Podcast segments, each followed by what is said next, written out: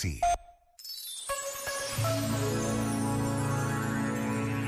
Há tantos dons desconhecidos na vida de cada um de nós. Estão resguardados por vergonhas antigas, por falta de confiança ou até por alguma preguiça escondida.